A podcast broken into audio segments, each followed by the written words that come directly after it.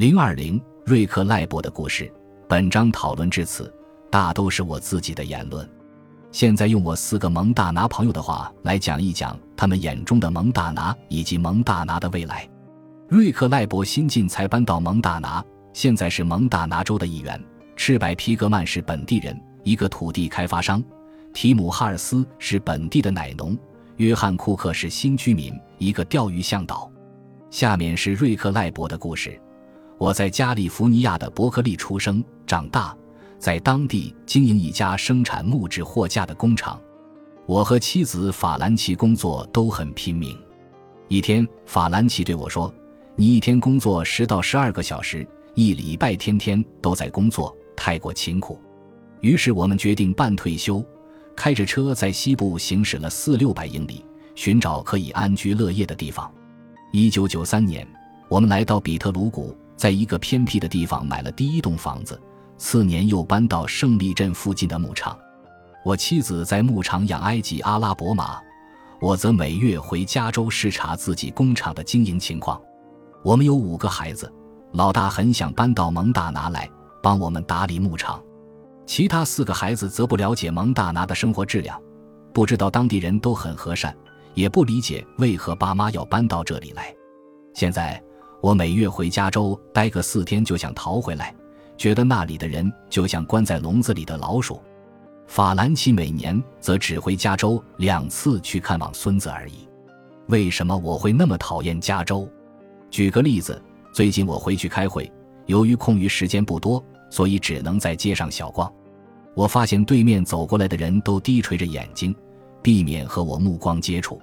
在加州，我对陌生人道早安，对方会大吃一惊；但是在比特鲁谷，不相识的人迎面遇见也会有眼神交流。说到我从政的原因，一直以来我都对政治有很多见解。我们这一区的国会议员不想再连任，于是建议我竞选。为了说服我，他和我妻子都煞费苦心。为何最后我会同意出来竞选呢？我想是出于回馈的心情。我觉得上天待我不薄。因此，希望能借一己之力，让当地居民生活得更好。我对森林管理的议案特别感兴趣，不仅因为我所在的区森林茂密，而且许多选民都是木工。像达比镇曾是木材集散重镇，森林管理可以为谷内创造更多的就业机会。谷内原来有七家锯木厂，现在已全部倒闭，就业机会和基础建设大减。森林管理的决策目前由环保组织和联邦政府负责，州和郡政府不在其中。但是，我认为森林管理条例应该由联邦政府、州及郡政府三方共同负责，这是我正在努力的方向。几十年前，蒙大拿的人均收入还在美国的前十名，而今五十个州中排第四十九名。这是因为开采业逐年衰退，而这些高薪。有工会组织的工作岗位也越来越少，在比特鲁谷，夫妇两人不但都要工作才能养家糊口，而且有时一个人得兼两份差事。此外，我们还有森林可燃物载量过多的问题，火灾一触即发。每一个人，不管是不是环保人士，都同意必须减少森林可燃物的载量，特别是那些低矮的小树。现在。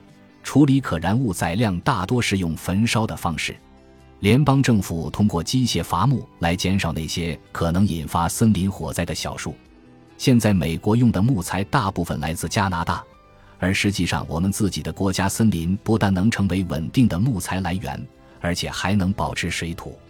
以前国家森林的税收有百分之二十五用作教育经费，但是近年来这部分税收呈大幅度下降趋势。多伐几棵树，也就意味着教育经费能更多一些。目前，整个拉法利郡都没有任何增长政策。过去十年来，谷地人口增加了百分之四十，接下来的十年内人口还可能再增加百分之四十。这些增加的人口要去哪里？我们可以关上大门，不让外地人搬进来吗？我们有权利把门关上吗？我们是否该禁止农民细分和开发他自己的土地？农民就该束缚在土地上一辈子务农吗？对农民来说，土地是他全部的退休养老金。如果我们禁止农民将农地卖给房地产开发商，那么你要他如何生活？至于人口增长的长期效应，跟过去一样，这会是一个周期。新居民们终有一天会返回家乡，因此，整个蒙大拿不会有过度开发的问题。但是拉法利郡则会继续开发，大量的人在这里购置房产，致使本郡的土地价格因此上涨。